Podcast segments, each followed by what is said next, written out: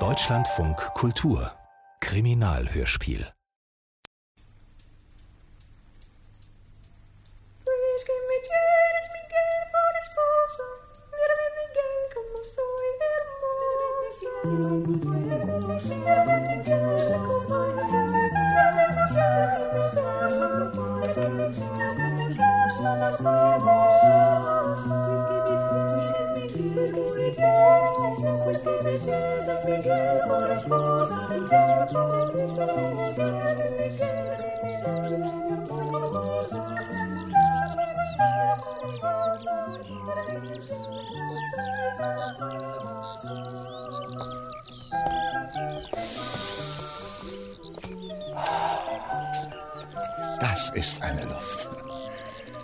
Was, meine Herren?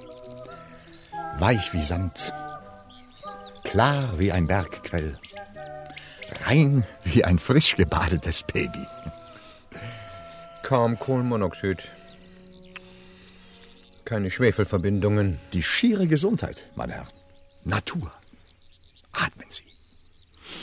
Atmen Sie tief durch. Eine gute Havanna wäre mir lieber. Aber ja, keine Sorge, Professor. Ich verkneife mir meine unnatürlichen Gelüste. So ist es recht, Mr. Hedge. Lasse Sie alles hinter sich, was den Menschen an der wahren Entfaltung seines Ichs hindert. Nikotin und Alkohol, einschnürende Kleidung, die Konventionen der sogenannten Gesellschaft, das nervenzerfetzende Chaos der großen Städte. Ach, New York. Hätten Sie mich bloß nicht erinnert, Dr. Pontifex. Broadway, Times Square, Central Park, die Freiheitsstatue. Wie lange haben wir das alles nicht gesehen, Professor? Genau ein Jahr und einen Monat, mein lieber Hedge. Kommt mir vor wie eine Ewigkeit. Sie werden es mir nicht glauben, Professor, aber ich habe sogar Sehnsucht nach meinem Chefredakteur beim alten Daily New Yorker und nach Detective Sergeant Caruso. Ein ausgesprochen schwerer Fall von Nostalgia Patrie. Und Sie, Dr. Pontifex? Haben Sie kein bisschen Heimweh nach Amerika? Oh nein, Mr. Hedge. Ich trage kein Verlangen nach meinem früheren, unerleuchteten Leben. Ich bin glücklich im Einklang mit der Natur. Hier auf dem Monte Paradiso. Der Monte Paradiso steht, wie Sie vielleicht wissen, im Tessin, in der südlichen Schweiz. Und auf diesem Paradiesberg, in einer alten Villa, hatten sich ein paar Leutchen aus allen möglichen Ländern zusammengefunden, denen die Welt, wie sie war, nicht gefiel und die sich darum eine neue bauen wollten. Da lebten sie ganz zwanglos und ungeheuer natürlich aßen Körner und weißen Käse, legten sich in die Sonne und wetterten gegen die Laster der Zivilisation. Nicht gerade das Wahre für Hutchinson Hedge, den allseits bekannten rasenden Reporter und Vertilger schottischen Whiskys, von Zigarren ganz zu schweigen. Dass ich unter die Gesundheitsapostel geraten war, lag auch nicht an mir, sondern an Professor van Dusen, der auf seiner Weltreise unbedingt einen alten Studienfreund besuchen wollte, Dr. Pontifex, Früher Pharmakologe an der New Yorker Universität. Heute ein begeisterter Naturist auf dem Monte Paradiso. Ihre wissenschaftlichen Ambitionen haben Sie demnach ganz und gar aufgegeben, mein lieber Pontifex. Das kann man nicht sagen, Professor. Ich habe mir hier ein Laboratorium eingerichtet und ab und zu arbeite ich ein bisschen auf meinem alten Forschungsgebiet. Aber nur, wenn ich Lust dazu habe. Ganz spontan und ohne akademischen Leistungsdruck. Beneidenswert. Wer weiß, Professor? Wenn Sie erst auf den Geschmack gekommen sind, bleiben auch Sie vielleicht für immer in unserer kleinen Gemeinschaft. Wer weiß. Um Gottes Willen, Professor. Weißer Käse bis ans Lebensende und nie wieder einen Tropfen Whisky. Das können Sie doch nicht machen. Nun, wie dem auch sei, mein lieber Pontifex. Zumindest einige Wochen gedenken wir uns hier aufzuhalten. Wochen? Ach du dicker Vater. Sofern Ihre Mitbewohner nichts dagegen haben. Sie sind uns allen ein höchst willkommener Gast, Professor. Mr. Hedge natürlich auch. Ganz meinerseits kann ich beim besten Willen nicht sagen. Hedge. Äh, einige Tage der Ruhe werden uns gut tun. Umso mehr, als wir bislang kaum dazu gekommen sind, uns zu erholen. Wo immer wir uns aufhielten, es ergab sich stets sehr bald die Notwendigkeit, meine bescheidenen kriminologischen Fähigkeiten in Aktion treten zu lassen. Erst unlängst in Monte Carlo und im deutschen Kurbad Emsingen. Entführung, Mord und Totschlag, wohin wir auch kommen. Der Professor zieht die Kapitalverbrechen förmlich an. Was das betrifft, werden Sie hier ganz sicher nicht gestört werden. Auf unserem Monte Paradiso gibt es keine Verbrechen. Das hätte der gute Dr. Pontifex besser nicht sagen sollen. Denn in wenigen Sekunden wird vor Ihren Ohren, meine Damen und Herren, und direkt vor unseren Augen ein Mord begangen werden. Und Professor Dr. Dr. Dr. Augustus van Dusen, genannt die Denkmaschine, der weltberühmte Wissenschaftler und Amateurkriminologe, sollte wieder mal um seine wohlverdiente Erholung kommen, gar nicht zu reden von mir, seinem treuen Assistenten. Zum besseren Verständnis darf ich Ihnen kurz die Szenerie schildern. Wir standen auf der offenen Terrasse im zweiten Stock der Villa und hatten eine wunderbare Aussicht auf einen schmalen Seearm, auf die Tessiner Berge dahinter und auf eine Schafherde, bewacht von einem alphorntutenden Schäfer. Diesseits des Sees zog sich eine Bergwiese zur Villa hinauf, und über diese Wiese, etwa 200 Meter entfernt, wanderte uns das Mordopfer entgegen. Zu diesem Zeitpunkt allerdings noch sehr lebendig. Gleich werden Sie ein interessantes Mitglied unserer Gemeinschaft kennenlernen. Einen jungen Künstler namens Nikolaus Kampfer. Der Typ, der da hinten gemütlich über die Wiese spaziert? Unverkennbar ein Paradiesvogel. Bitte. Ich meinte doch nur, dass er dasselbe interessante Kostüm trägt wie Dr. Pontifex. Weißes Leinenhemd und kurze Hose. Das tragen wir hier alle. Sehr luftig, Mr. Hedge. Sehr gesund. Aber nicht sehr schick. Das ist doch wohl Geschmackssache, Hedge. Äh, Künstler, sagten Sie, Pontifex? Maler? Bildhauer? Nein, genau genommen nicht. Äh, Dichter? Musiker? Das kann man eigentlich auch nicht sagen. Lebenskünstler, was? Nikolaus ist sozusagen noch im theoretischen Stadium. Er denkt nach. Er ist auf der Suche. Hallo? Was ist das? Er ist gestürzt. Gestolpert wahrscheinlich. Glauben Sie, Pontifex? Warum steht er nicht auf? Merkwürdig. Und was macht er da für komische Zuckungen mit den Beinchen? Da stimmt doch was nicht. Ich bin ganz Ihrer Meinung, mein lieber Hedge. Äh, Kommen Sie. Sie auch, Pontifex. Auch im Erdgeschoss der Villa war es lebendig geworden. Und als wir aus der Tür liefen, sahen wir, dass schon vier Leute unterwegs zu der Stelle waren, wo Kampfer am Boden lag. Allen voran eine leicht rundliche Dame in den besten Jahren, die ihre hier übliche Leinenuniform durch lange Pumphosen und ausgerechnet Glacéhandschuhe verschönert hatte. Das war Madame Selma Castor, die Wortführerin der Naturkolonie auf dem Monte Paradiso. Wir hatten sie bei unserem Eintreffen vor einer Stunde kennengelernt. Sie kam zuerst beim inzwischen regungslosen Kampfer an, aber anscheinend waren weder sie noch die ihr folgenden Kolonisten der Situation gewachsen. Sie wuselten hilflos herum, bis der Professor erschien und, nach einer kurzen Untersuchung, das Kommando übernahm. Tot. Tot. Oh Gott. Das, Woran ist er gestorben, Professor? Äh, Das, Madame Castor, lässt sich zurzeit noch nicht sagen. Ich vermute. Herzinfarkt, was denn sonst? Aber er war doch noch so jung. Ich, ich bitte um Ruhe, meine Herrschaften. Sie, Sie und Sie tragen die Leiche zur Villa. Schaffen Sie sie an einen kühlen Ort. Am besten in den Keller. ist das doch Los, nicht. Paul. Oskar, Friederike. Wo fassen wir denn? Pontifex, Sie gehen mit und achten darauf, dass kein Beweismaterial verschwindet. Beweismaterial? Ja, glauben Sie denn? Ich glaube gar nichts. Ich ziehe nur Schlüsse. Und welche Schlüsse ziehen Sie, Professor? Darüber, Madame Castor, möchte ich mich zu diesem frühen Zeitpunkt noch nicht äußern. Geben Sie es zu, Professor, die Sache ist Ihnen nicht geheuer. Nun, äh, sagen wir es so, mein lieber Hedge. Es handelt sich hier ohne Frage um einen hochinteressanten Fall, der den zuständigen Behörden noch erhebliche Kopfschmerzen bereiten wird. Be Behörden? Äh, Wenn ich Ihnen raten darf, Madame, dann melden Sie diesen kuriosen Todesfall schnellstmöglich dem nächsten Polizeirevier. Also in Ascona. Äh, Hören Sie, Professor van Dusen, ist das wirklich notwendig? Aber, Madame- Sie müssen nämlich wissen, wir sind bei der Staatsgewalt nicht gut angeschrieben. Wir fallen aus dem Rahmen und deshalb trauen uns die Spießbürger alles Schlechte zu. Sie glauben, dass wir Thron und Altar untergraben, dass wir wilde Orgien feiern. Was denn bei Wasser und weißem Käse? Ist ja nicht zu fassen. Äh, Kurz und gut, ich befürchte, die Polizei wird diesen traurigen Fall zum Anlass nehmen, unserer kleinen Kolonie Ja, Schwierigkeiten ja, zu ich machen. verstehe Sie schon, Madame. Trotzdem Äh, muss ich Sie, Sie, bitten... Professor van Dusen, sind, wie ich höre, ein recht bekannter Amateurdetektiv. Kriminologe, Madame, Amateurkriminologe. Und was heißt recht bekannt? Professor van Dusen ist der bedeutendste Amateurkriminologe der Welt. Hedge, bitte. Bitte, Madame, fahren Sie fort.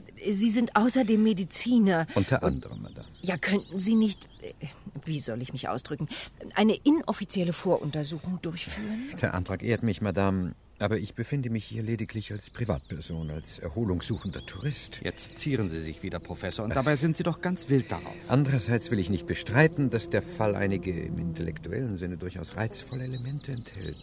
Würdig eines Professors von Dusen. Nun gut, Madame, ich bin bereit, eine Autopsie der Leiche vorzunehmen. In Dr. Pontifex Laboratorium, das er mir, wie ich hoffe, zur Verfügung stellen wird. Danach werde Danach ich werden Sie die Polizei vom Sachverhalt informieren. Und wenn Sie zu dem Schluss kommen, dass Nikolaus Kampfer eines natürlichen Todes gestorben ist, dann wird bei Ihrer Autorität die Sache abgeschlossen sein und die Polizei lässt uns in Ruhe. dann... Aber wenn es sich nun um Mord handelt? Ach, unmöglich, Professor. Sie waren doch Augenzeuge. Haben Sie einen Mörder gesehen? Der Mann war ganz allein auf weiter Flur, das können Sie nicht bestreiten, Professor. Und von weitem erschossen hat man ihn auch nicht, sonst hätten Sie ja eine Schusswunde entdeckt. So ist es, Hedge. Kein Mensch in der Nähe. Keine sichtbare Verletzung und doch. Nun, wir werden sehen. Wo waren Sie übrigens, als Kampfer starb, Madame? In meinem Zimmer. Ich sah zufällig aus dem Fenster, als Nikolaus plötzlich. Und die übrigen Mitglieder Ihrer Kolonie? Auch in Ihren Zimmern, nehme ich an. Warum fragen Sie? Routine, Madame. Reine Routine eines Amateurkriminologen. Die Zimmer liegen alle im Erdgeschoss der Villa. Ja, unter der Terrasse mit Blick auf den See. Das heißt mit Blick auf die Wiese und auf Kampfer. Höchst bemerkenswert. Hatte ich es nicht geahnt? Da steckten wir zum achten Mal auf unserer Weltreise plötzlich mitten in einem Kriminalfall. Ohne einen rätselhaften Mord ist Professor van Dusen eben nicht glücklich. Das heißt, von Mord konnte hier ja eigentlich nicht die Rede sein, nach meiner Meinung jedenfalls. Aber bekanntlich sieht der Professor immer mehr und weiter als wir gewöhnlichen Sterblichen. Das hat er ja schon x-mal bewiesen. Und auch hier. Aber ich will nicht vorgreifen. Der Professor sah sich noch fünf Minuten auf der Wiese um, bevor er im Labor des Dr. Pontifex verschwand, um die Leiche des unglückseligen Kampfer zu untersuchen. Mir ist ein Weißbraunsmädelein gefallen in mein Sinn. Mir ist ein Weißbraunsmädelein gefallen in mein Sinn. Wollt Gott, ich soll heut bei sein, mein Traum für dahin. Wollt Gott, ich soll heut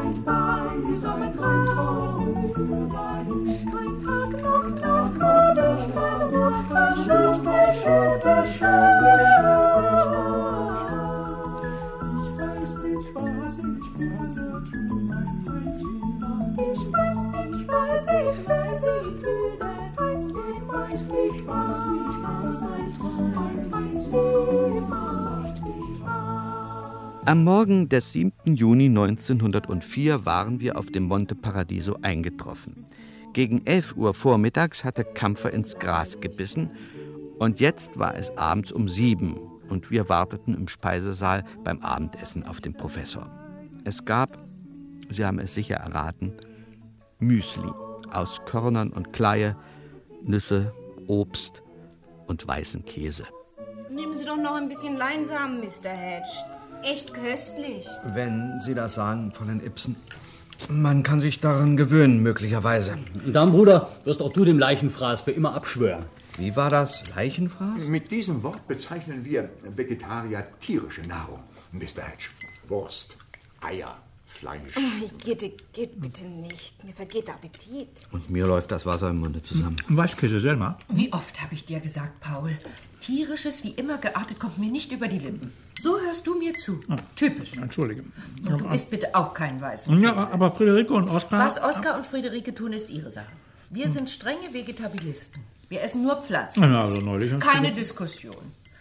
Äh, Glauben Sie an die Wiedergeburt der Seele, Mr. Hedge? Wir waren zu sechst im Speisesaal.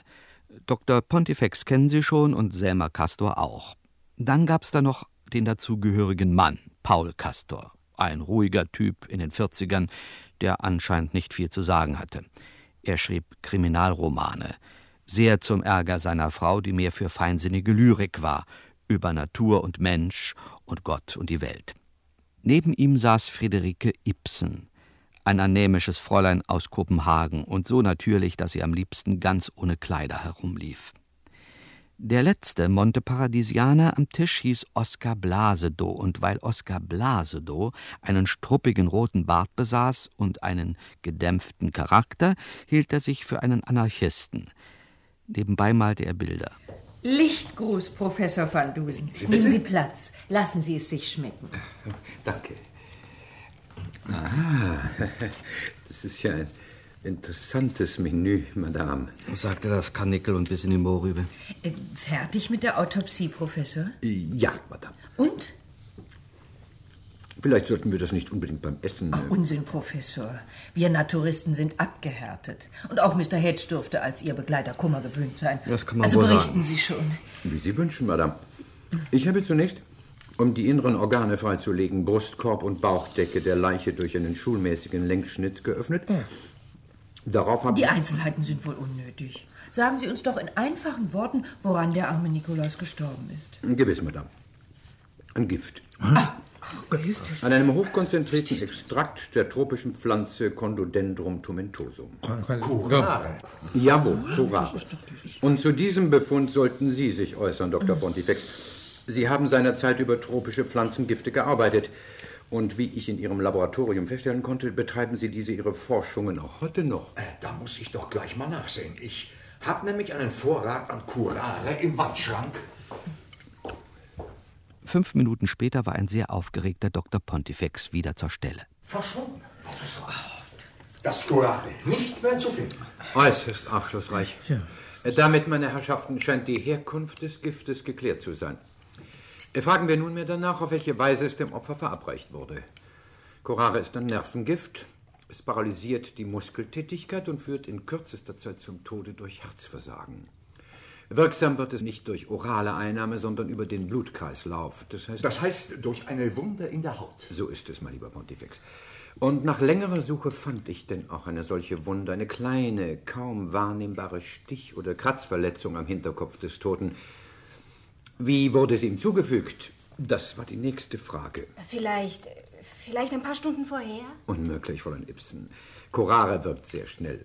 Kampfer kann die Verletzung erst ein bis zwei Sekunden vor seinem Zusammenbrechen erhalten. Eine giftige Biene. Wir haben doch alle zugeschaut. Nichts und niemand hat ihn gekratzt oder gestochen. Selbstmord war es ja wohl auch wohl nicht, denn und das hätten wir ja genauso sehen müssen. Wespe, Hummel. Nie hätte sich Nikolaus umgebracht. Niemals. Ein Mysterium. Es gibt mehr Dinge zwischen Himmel und Erde. Meine als- Herrschaften, darf ich Sie bitten, sich einen Moment still zu verhalten? Ne? Psst. Danke sehr. Diese wenig melodischen, aber höchst durchdringenden Töne. Das ist ein Alphorn, Professor. Ein von den hiesigen Eingeborenen gelegentlich benutztes Instrument. Aha. Habe ich es nicht bereits heute Vormittag vernommen? Genau, Professor, als wir auf der Terrasse standen. Und als Kampfer vor unseren Augen tot zusammenbrach. Das ist doch nur der Schäfer drüben aus den Bergen. Und heute Vormittag war er es auch. Ich habe ihn gesehen, über dem See auf der großen Uferwiese. Über dem See, auf der Wiese. So, so. Jetzt ist es leider schon zu dunkel. Aber morgen früh, mein lieber Hedge, werden wir eine kleine Exkursion in die Berge unternehmen.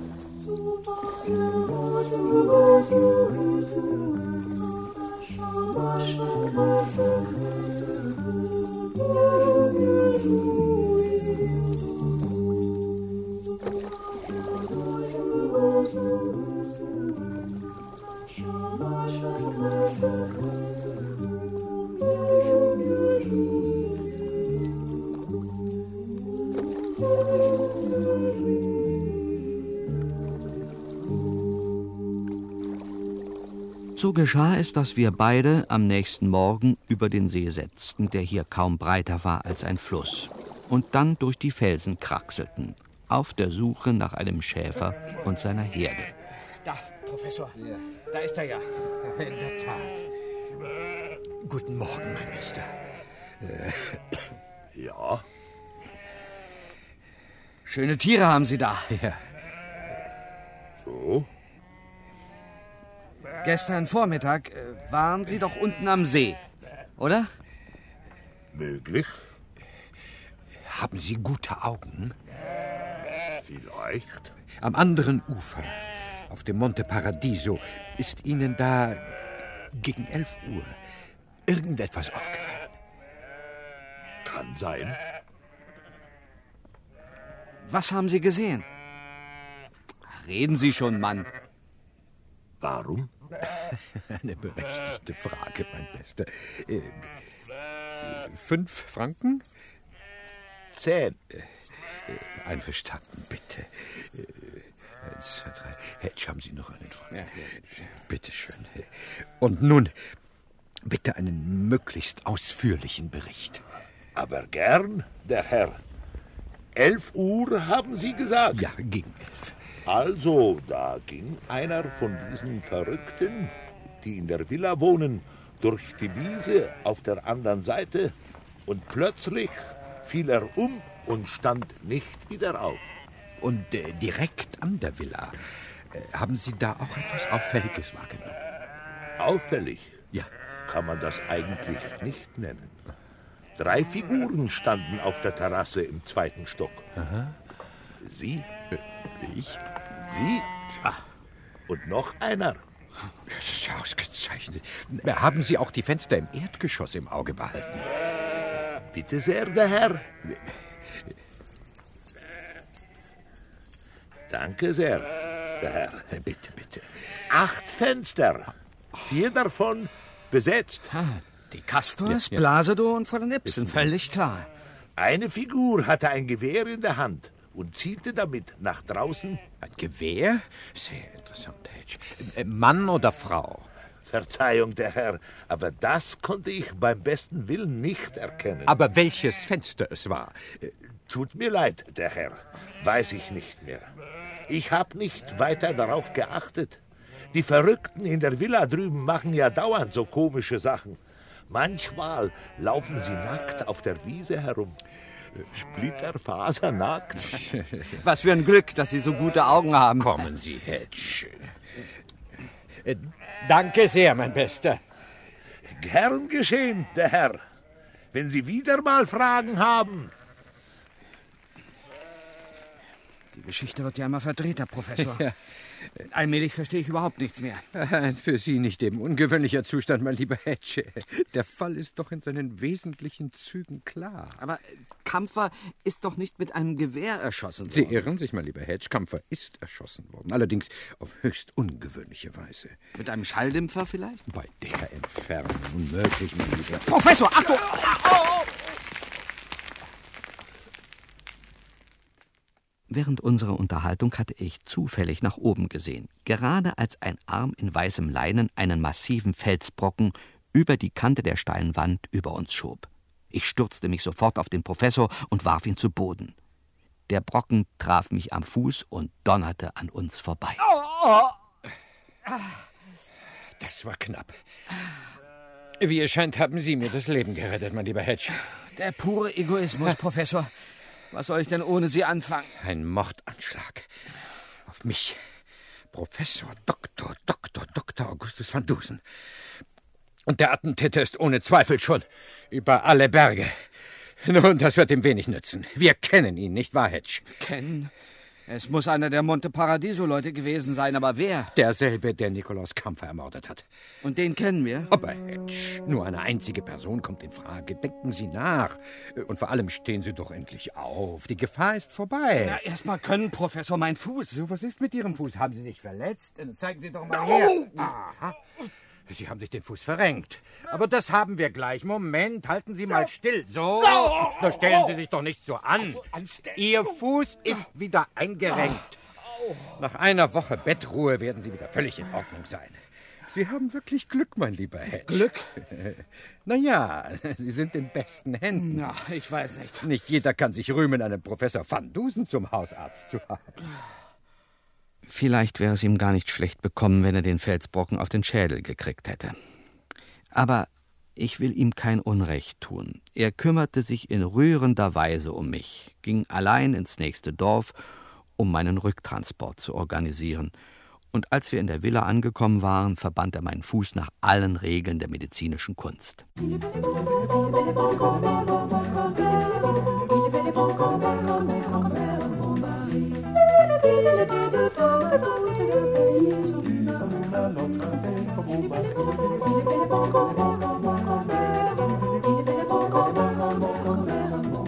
Dann war wieder der Kriminologe Van Dusen an der Reihe. Er stellte fest, dass alle Bewohner am Morgen einzeln ausgeflogen waren.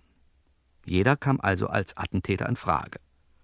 Und obwohl er angeblich den Täter bereits kannte, bat er am Nachmittag nach dem obligatorischen Sonnenbad alle Mitglieder der Kolonie zu Einzelverhören in sein Zimmer, um, wie er mir sagte, noch einige Einzelheiten zu klären. Ich war dabei, lag auf einem spartanischen Bettgestell, knabberte lustlos an einem schrumpeligen Apfel und hörte zu. Nummer eins war das Fräulein Ibsen aus dem Norden. Über Nikolaus kann ich Ihnen nicht viel sagen, Professor. Er war Naturist. Er war Vegetarier. Er war Mensch. Gewiss, mein Fräulein. Die Frage ist nur, was für ein Mensch war er? Er war ein Sucher. Mhm. Ohne Falsch. Und hat sich strebend stets bemüht. Ja, ja, bis ihn jemand erlöst hat äh, mit einer Dosis Curare. Wer? Fräulein Ibsen. Wer, das will ich Ihnen sagen, Professor, dieser schreckliche Oskar Blasedow. Der ist nämlich ein heimlicher Leichenfresser. Was? Nikolaus hat ihn neulich im Dorf erwischt, wie er gerade in eine dicke Salami gebissen hat. Pfui, er hat es uns natürlich sofort erzählt. Und Selma wollte Oskar rauswerfen. Ja, ja, ja. Wenn ich es recht sehe, Fräulein Ibsen, ist Selma Castor die Leiterin Ihres interessanten Gemeinwesens. Das glaubt sie, weil sie und Paul das Geld haben und ihnen die Villa gehört. Vielleicht war es auch Selma, weil Nikolaus nichts mehr von ihr wissen wollte und lieber zu mir kam. Ach, Kampfer hatte also ein Verhältnis mit Madame Castor? Eine Beziehung. Ja, aber nur kurz. Da fällt mir ein, Paul könnte es natürlich auch gewesen sein. Er ist so eifersüchtig und er raucht Ja, ja. heimlich auf dem Klo. Das ist unglaublich. Oder Dr. Pontifex. Oder Sie, Fräulein Ibsen. Ich? Niemals, Professor. Wir liebten uns. In reiner vegetarischer Liebe. Da haben Sie wohl zusammen Äpfel gegessen. Sie können das nicht verstehen. Sie sind Staubwesen, Hm. unerleuchtet, Ja. der Erde verhaftet. Was wissen Sie schon vom edlen Trieb geläuteter Natur? Diesem Musterbeispiel des neuen Menschen voller Harmonie und Güte folgte Oskar Blasedow, möchte gern Anarchist, Maler, heimlicher Salamibeißer und verkündete uns sein Glaubensbekenntnis. Der größte Schmutzbrüder ist das Geld. Vor allem müsst ihr euch vom Geld befreien. Leicht gesagt. Wie kommen Sie denn ohne Scheinchen aus? Ich brauche nichts. Und wovon leben Sie? Aus mir selbst, Bruder. Aus eigener Kraft. Sie, Bruder. Vor kurzem hatte ich schlimme Zahnschmerzen. Schließlich wusste ich mir nicht anders zu helfen und ging nach Ascona zum Zahnarzt. Der hat mir den Zahn gezogen und zum Entgelt habe ich mich hingestellt und ihm ein Bild gemalt. Du bist der Zahnarzt, ich bin der Maler, habe ich gesagt. Jeder tut, was er kann. Sehr interessant, der Blasedow. Aber kommen wir doch wieder zurück zu Nikolaus Kampfer. Ah, vergiss ihn, Bruder. Ein Opportunist, ein Schmarotzer. Kein echtes Verlangen nach dem neuen Leben. Keine tiefere Beziehung zur Natur. Deshalb wollte er ja auch weg. Ach, Kampfer hatte vor, den Monte Paradiso zu verlassen? So ist es, Bruder. Unsere beiden Frauen waren hinter ihm her. Das wurde ihm wohl auf die Dauer ein bisschen zu viel. Ha! Von mir aus weg mit Schaden. Wenn jetzt auch noch diese bourgeoisen Castors verschwinden würden und die Ibsen, das verrückte Huhn und dieser versponnene Giftmischer Pontifex, dann, Brüder, dann! Dann säßen Sie hier ganz alleine, verehrtester, nicht? Aber mit der reinen Lehre, Bruder. Mit dem echten, wahren Evangelium. Und das ist doch die Hauptsache. Oder? Als nächst in der großen Monte Paradiso Parade war Madame Selma Castor an der Reihe. So zu leben wie wir auf dem Monte Paradiso, zwanglos, natürlich, liebevoll, eben anders. Das kann natürlich nicht jeder. Noch nicht jedenfalls. Dazu gehört viel. Zum Beispiel ein verkorkster Magen und lange Haare. Nicht nur Äußerliches. So wichtig das auch ist, um uns von den sogenannten Normalen abzugrenzen, den Abgestumpften und Verdumpften. Wir brauchen mehr. Spontanität, Fähigkeit zur Kommunikation und Sozialisation, zum Hinterfragen der oberflächlichen Erscheinungen. Kurz, eine andere Perspektive, eine neue Signifikanz, wenn Sie verstehen, was ich meine, Professor. Ja, ich gebe mir große Mühe, Madame. Alle von uns sind natürlich noch nicht so weit. Friederike Ibsen zum Beispiel, sie trinkt. Ja, ja, ja. Haben Sie es bemerkt? Wein, Alkohol. Bei den Bauern, wenn sie glaubt, dass es niemand sieht. Oder Pontifex. Immer noch zu stark auf die Wissenschaft fixiert, auf den kalten Verstand. Das ist vollkommen ein Fehler, Madame. Sie müssen das wohl sagen, Professor. Oskar Blasedow ist zu dogmatisch. Mein Paul hat seinen männlichen Besitztrieb noch nicht überwunden. Stellen Sie sich vor, er war eifersüchtig auf Nikolaus. Und warum? Nur weil wir uns gemeinsam verwirklicht haben. So kann man das auch bezeichnen. In einer tiefen Seelenfreundschaft. Wir, wir, wir. Und was noch schlimmer ist, er vernichtet Leben. Wie darf ich das verstehen, Madame? Er tötet, Professor, Tiere, Spatzen. Interessant. Und wie mordet er die armen Vögel? Er schießt sie mit seinem Luftgewehr. Luftgewehr. Merken Sie was, Professor? Sie haben nachgedacht, Hedge? Das freut mich.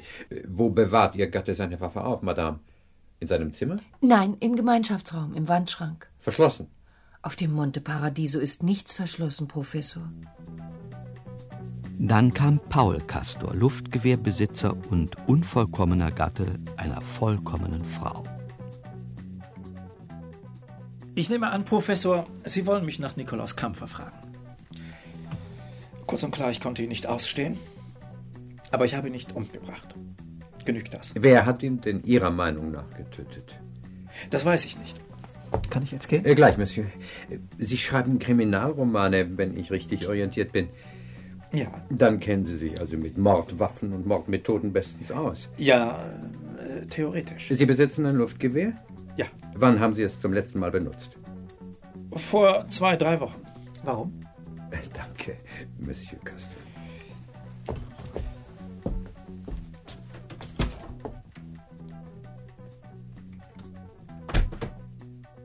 Wir sind durch, Professor. Oder wollen Sie doch Dr. Pontifex durch die Mangel? Nein, nein, nicht nötig, mein lieber Hedge. Dr. Pontifex steht nicht unter Verdacht. Das wäre ja auch noch schöner. Immerhin ist er ein Freund von Ihnen. Aber mein lieber Hedge, doch nicht deshalb. Allmählich sollten Sie wissen, dass ich grundsätzlich bereit bin, jeden, aber auch jeden zu verdächtigen. Was, mich auch? Sicher, wenn es sich ergeben sollte. Danke bestens. Als Kampfer ermordet wurde, stand Dr. Pontifex neben mir. Ich hatte ihn im Auge und daher weiß ich, dass er unschuldig ist. Na, und ich habe ihn auch nicht umgebracht. Davon bin ich überzeugt, mein lieber Hedge. Danke. Aus dem gleichen Grund. Ein großer Unbekannter kommt wohl kaum in Frage. Mhm, auf gar keinen Fall. Also bleiben. Die vier Bewohner der Villa, die sich zur Tatzeit in ihren Zimmern unter uns aufhielten. Paul Castor, Selma Castor, Blasedow, Fräulein Ibsen. Einer von denen muss es gewesen sein. Es fragt sich nur, wer. Aber Hedge, wissen Sie das noch immer nicht? Was haben Sie denn erwartet? Natürlich weiß ich nicht, wer der Mörder ist. Bin ich etwa Professor van Dusen? Also schießen Sie schon los, sagen Sie es mir. nicht so schnell, mein lieber Hedge. Äh, Gehen wir ganz systematisch vor. Punkt 1, Motiv. Wer unter den vier Verdächtigen hatte einen Grund, Kampfer zu töten? Ja, eigentlich jeder Professor. Paul Castor war eifersüchtig. Friederike Ibsen war sauer, weil er sich auch mit Selma Castor abgab und weil er weg wollte von ihr und von Monte Paradiso. Für Selma Castor gilt mutatis mutandis das Gleiche. Und Oskar Blaseto? Was weiß ich, allgemeine Missgunst, Neid, Ärger, weil Kampfer ihn als Salamisünder verpetzt hat. In diesem schrulligen Verein ist alles möglich. So scheint es. Ein Motiv hatte also jeder. Punkt 2. Gelegenheit. Wer war in der Lage, den Mord zu begehen? Auch jeder. Dr. Pontifex Labor stand immer offen. Wer wollte, kam jederzeit an das Gift ran. Und über die Wirkung von Curare waren durch Pontifexens Versuche alle im Haus informiert. Zur Tatzeit war jeder allein in seinem Zimmer. Mit Blick auf die Wiese, bei offenem Fenster. Hedge, sieh mal an, Sie haben also inzwischen zwei und zwei addiert und herausbekommen, auf welche Weise der Mord ausgeführt wurde? Oh ja, Professor, das weiß ich. Äh, In, in, in großen Zügen. Ausgezeichnet, mein lieber Hedge. Ein überraschender Silberstreif am Horizont. Ich muss Sie loben. Dankeschön, Professor. Keine Ursache. Schließlich bin ich Gern seit gut sechs Jahren Ja. Ihr Assistent. Da muss ja mal was haben. Sehr erfreulich, wirklich sehr erfreulich. Äh, Was nur die Mordwaffe betrifft. Moment, Professor. Hm, Ich weiß noch was. Heute setzen Sie mich wirklich in Erstaunen, mein lieber Hedge. Beziehungsweise ich sehe was, was Sie nicht sehen. Äh, Und das wäre? Drehen Sie sich mal um. Ja. So. Und was sehen Sie? Hier. Unten an der Tür. Ha? Vor zehn Minuten war das noch nicht da. Muss jemand leise unter der Tür durchgeschoben haben. Ohne Zweifel. Was ist das denn, Professor? Ach, das ist ja äußerst interessant, mein lieber Hedge. Ja, was denn? Handelt sich offensichtlich um ein literarisches Produkt von der Art, die man gemeinhin als Groschenheft oder auch als Schundroman zu bezeichnen pflegt. Der lautlose Tod, Kriminalroman von Paul Castor. Oh, da habe ich auf meinem Schmerzenslager wenigstens was zu lesen. Das, mein lieber Hedge, war wohl kaum der Zweck, den der unbekannte Spender im Auge hatte. Hm. Ah, ein Lesezeichen zwischen den Seiten 6 und 7. Und hier ist ein Abschnitt angestrichen mit Rotstift. Hören Sie. Angespannt spähte der schwarze Mönch aus dem Fenster. Ein teuflisches Grinsen überflog seine Züge, als er sein nichtsahnendes Opfer erblickte, das in Gedanken versunken sich der breiten Auffahrt des Schlosses näherte. Mit geübtem Griff hob der Mönch die weittragende Luftbüchse an die Schulter und suchte über Kimme und Korn sein Ziel. Wie geht's denn weiter, Professor? Das, äh, Zügeln Sie noch für einige Minuten Ihre Ungeduld, mein lieber Hedge. Gleich werden Sie erfahren, wie es weitergeht im Kriminalroman von Paul Castor und im Mordfall Nikolaus Kampfer. Wieso? Bevor es soweit ist, muss ich jedoch die letzten Mosaiksteine zusammentragen, um das Bild endgültig zu vervollständigen. Was haben Sie vor, Professor? Äh, Zunächst, mein lieber Hedge, werde ich äh, kurz mit Dr. Pontifex konferieren. Sodann will ich das Luftgewehr unseres Kriminalautors einer Inspektion unterziehen und äh, schließlich... Schließlich werden Sie alle Beteiligten und Verdächtigen zusammentrommeln und vor Ihnen den Mörder entlarven. Mein lieber Hedge? Ja? Wie haben Sie das erraten? Ich war in ungewöhnlich guter Form, das müssen Sie mir lassen. Aber wenn man lange mit einem Genie zusammen ist, dann wird man allmählich auch eins. Na, sagen wir ein kleines.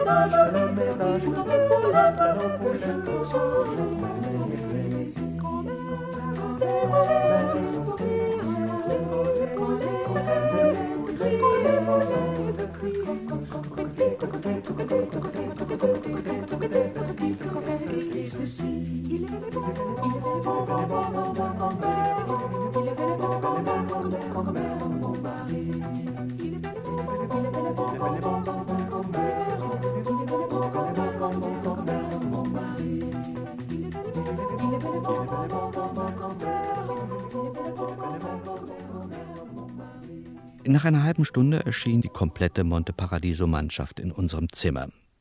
Der Professor wartete, bis es ruhig geworden war.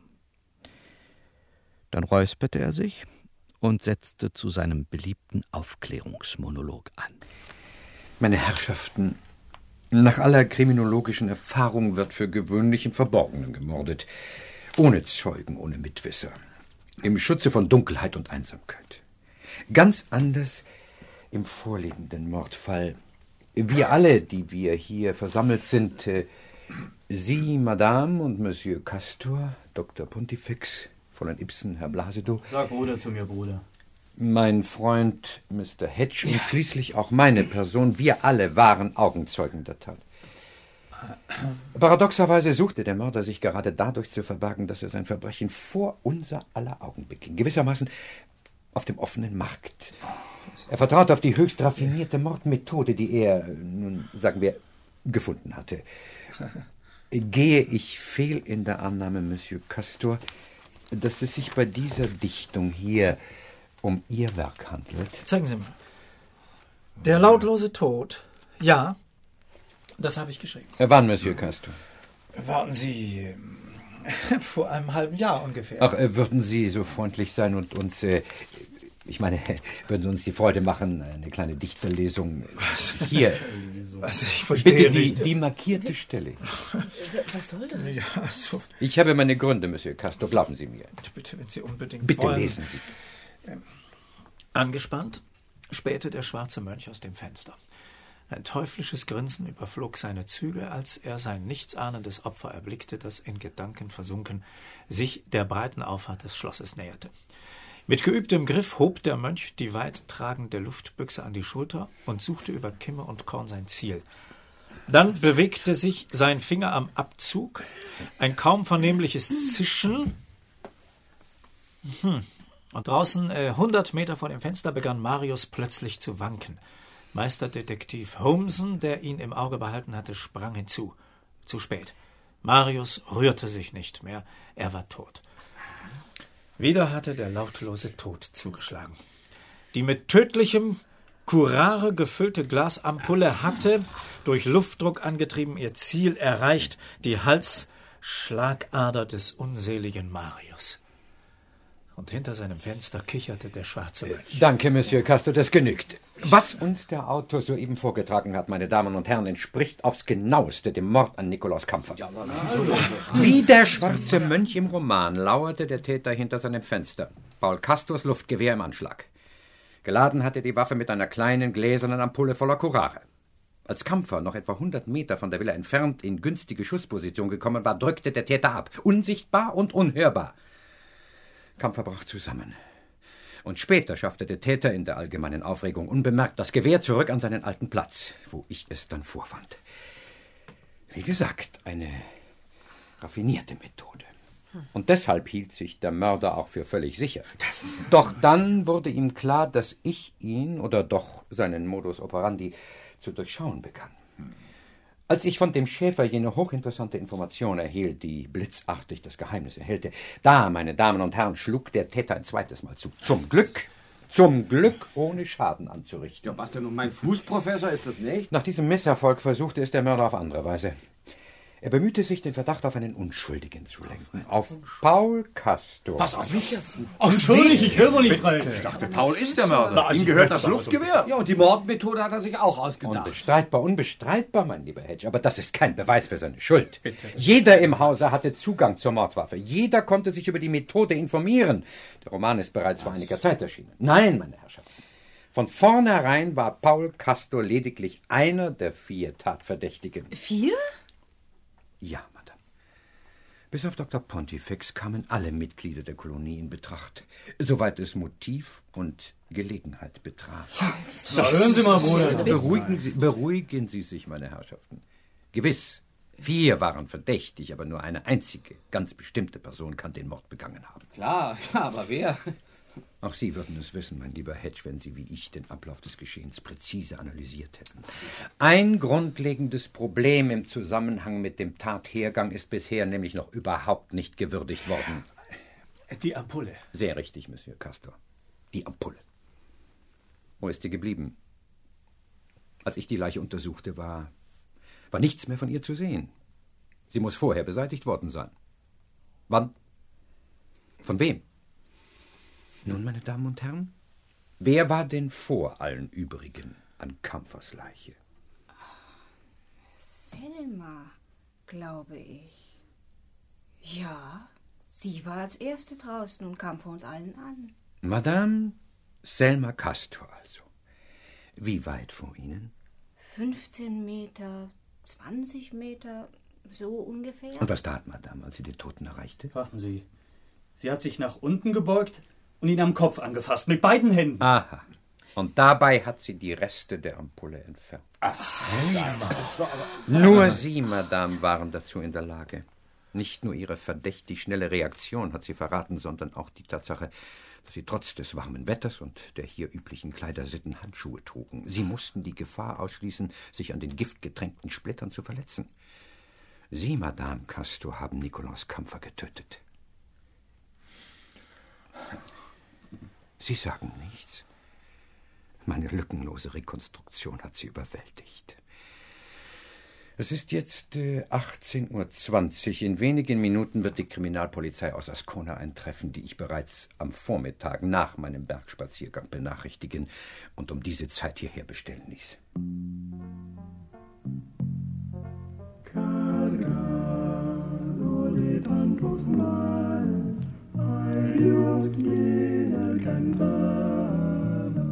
Die Polizei kam pünktlich. Madame wurde abgeführt und auf dem Monte Paradiso kehrte allmählich wieder Ruhe ein. Am nächsten Morgen stand Van Dusen vor meinem Bett. In Hut und Mantel, einen Koffer in der Hand.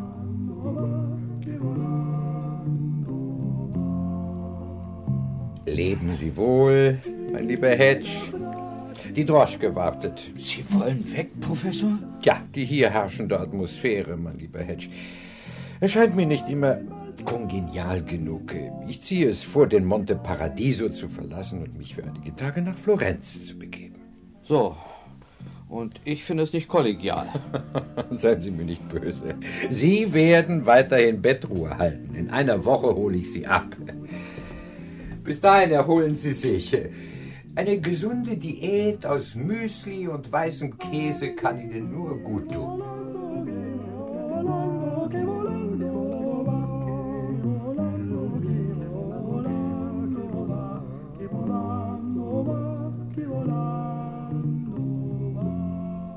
Glauben Sie mir, so schnell bin ich noch nie gesund geworden. Schon nach drei Tagen war ich wieder auf den Beinen, wenn auch mühsam, und wartete auf den Professor im nächsten Dorfgasthaus bei Landwein, Salami und ein paar guten Zigarren. Später habe ich erfahren, was aus dem Monte Paradiso geworden ist. Dr. Pontifex verließ enttäuscht die Kolonie und Paul Castor tat desgleichen. Vorher verkaufte er die Villa an Oskar Blasedow. Der machte daraus ein feudales Sanatorium, verdiente viel Geld und heiratete Friederike Ibsen. Naja, weißen Käse gibt es immer noch auf dem Monte Paradiso.